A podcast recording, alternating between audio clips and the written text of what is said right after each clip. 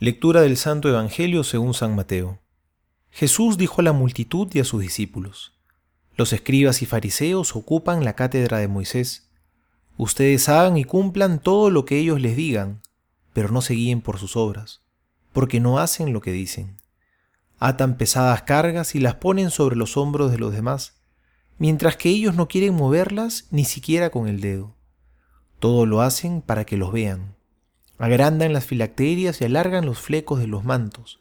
Les gusta ocupar los primeros puestos en los banquetes y los primeros asientos en las sinagogas, ser saludados en las plazas y oírse llamar mi maestro por la gente.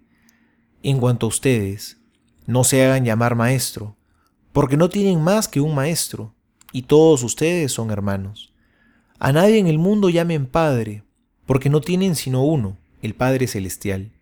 No se dejen llamar tampoco doctores, porque solo tienen un doctor, que es el Mesías. Que el más grande de entre ustedes se haga servidor de los otros, porque el que se ensalza será humillado, y el que se humilla será ensalzado. Palabra del Señor, gloria a ti, Señor Jesús. Hoy el Señor en el Evangelio tiene palabras fuertes contra los fariseos, y los criticaba no por las cosas que decían o porque sus intenciones fueran malas, sino porque eran unos incoherentes. Tanto así que Jesús les dice, hagan y cumplan lo que ellos dicen, pero no sigan su ejemplo, no hagan lo que ellos hacen. Qué diferente es el caso de Jesús. Él predicaba con sus palabras, pero sobre todo con su ejemplo. Jesús hablaba con su vida, con sus gestos de amor, de misericordia y de compasión. Es por eso que la gente lo oía asombrada. Hablaba con autoridad, decían, porque las suyas no eran palabras vacías. Jesús hablaba con su vida entera. A veces a nosotros nos pasa al revés.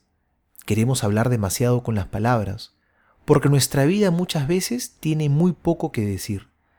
Una vida cristiana, que hay que anunciarla con muchas palabras, es quizá porque en sí misma no tiene mucho que comunicar.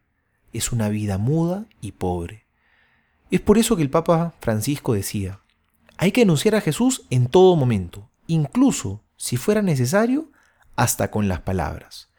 Esto no quiere decir que no anunciemos de palabra, porque de hecho tampoco es algo fácil de hacer, más bien todo lo contrario, anunciemos de palabra y no tengamos miedo de hacerlo. Pero lo que se refiere sobre todo es que junto con este anuncio de palabra, tiene que ir acompañado por el anuncio a través de nuestra vida con nuestra coherencia, con nuestras obras de amor y de misericordia, viviendo la caridad con el prójimo. Las palabras que no están respaldadas por un modo de vida coherente, nadie las cree. Pidámosle a Jesús que nuestro apostolado y nuestro anuncio sea integral, con obras y con palabras, para que así podamos dar testimonio del amor que Jesús nos tiene. Soy el Padre Juan José Paniagua y les doy a todos mi bendición en el nombre del Padre y del Hijo y del Espíritu Santo. Amén.